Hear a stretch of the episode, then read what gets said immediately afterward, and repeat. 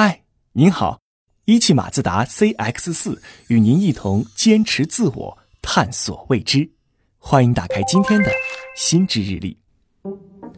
路怒症，听说过吧？这病如今越来越常见了。国内有调查显示，近六成的司机承认自己有路怒症，这个比例在长途车司机中还更高。开斗气车。频繁按喇叭、忍不住骂人、强行插队、随意变换车道等，都被视为路怒的症状。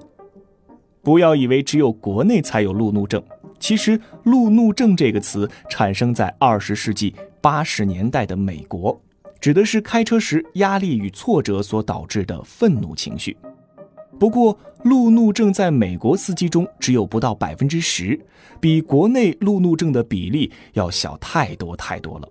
而且这个比例在日本就更低了。那么，为什么我们中国路怒症的发病率这么高呢？从客观因素来讲，当我们进入到汽车社会时，不管是硬件还是软件都没有跟上。一方面，根据公安部的数据，到二零一七年底，我国汽车保有量达到二点一七亿辆，而相应的城市规划、道路建设和配套设施却远远跟不上，每天堵在路上确实让人烦躁。另一方面，我国的汽车文明还没有建立起来。汽车文明与整个社会的文明进程相关，而且经济发展并不能自动带来社会文明的进步。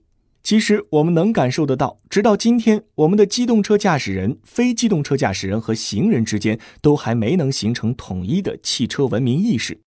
不同的价值标准发生碰撞，当然会带来矛盾。从主观因素来看。在社会转型时期，人们经常要面对新的问题和挑战，对于掌控感极为渴望，因为掌控感能给人带来自信、快乐和安全感。开车的时候，尤其是驾驶技术高超的老司机开车的时候，极容易产生一种人车合一的美妙感觉，这就是掌控感。有心理学者认为，路怒症发作正是因为这种掌控感被破坏了。在好的情况下，车辆完全按照司机的意志行驶，司机能发挥自如，这就会产生一种尽在我掌控的人车合一的幻觉。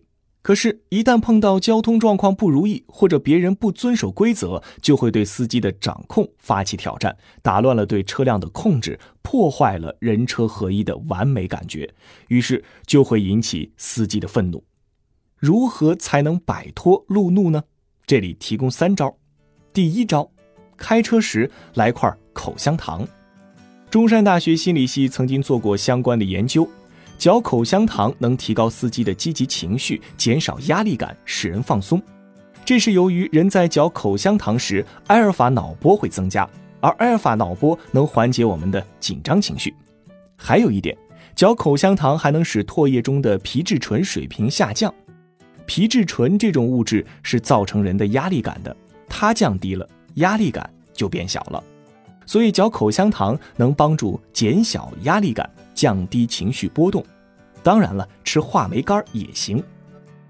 第二招，充分利用碎片化时间。如果堵在路上，可以放一段轻柔的音乐，或者是听听音频节目什么的，都会让人感到堵车的时间也是有价值的，不会白白浪费。第三招。可以在汽车小摆件上放张家人的照片，想想看，别人超车、插队、按喇叭，这些对于我们的幸福和价值其实没有半毛钱影响。当我们坐在驾驶座上，此刻真正有价值的事情就是把我们自己安全的送回家。这样一想，我们就不会那么生气了吧？好了，以上就是今天的新知日历，我是玉林，欢迎给我留言。